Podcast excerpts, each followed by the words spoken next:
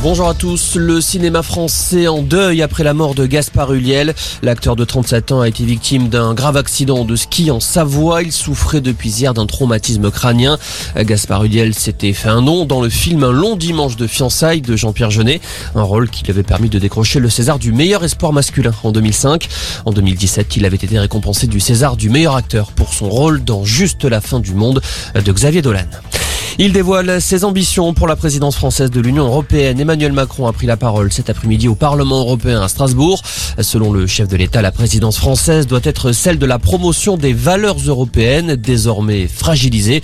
Il souhaite que la charte des droits fondamentaux intègre la protection de l'environnement ainsi que la reconnaissance du droit à l'avortement.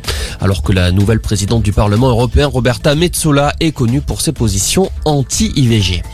Il jette l'éponge. Arnaud Montebourg retire sa candidature à la présidentielle. L'ancien ministre regrette de ne pas avoir réussi à fédérer d'autres candidats autour de son projet. Arnaud Montebourg était crédité d'environ 1% d'intention de vote. Pendant ce temps, la primaire populaire de la gauche se fera sans Jean-Luc Mélenchon. La France insoumise demande que le nom de son leader soit retiré du scrutin. Le directeur de campagne de Jean-Luc Mélenchon, Manuel Bompard, dénonce une démarche insincère. Selon lui, les candidats seront soumis au vote sans leur accord. Cette primaire populaire aura lieu du 27 au 30 janvier. Près de 300 000 votants se sont inscrits. Et Claude Guéant sera fixé sur sa demande de remise en liberté le 7 février. L'ancien ministre de Nicolas Sarkozy est en détention depuis plus d'un mois dans le dossier des primes en liquide du ministère de l'Intérieur. Et puis le foot, il va jouer dans son septième club de Ligue 1. Athème Ben Arfa rejoint Lille pour six mois. Le milieu offensif de 34 ans était libre de tout contrat depuis son passage à Bordeaux.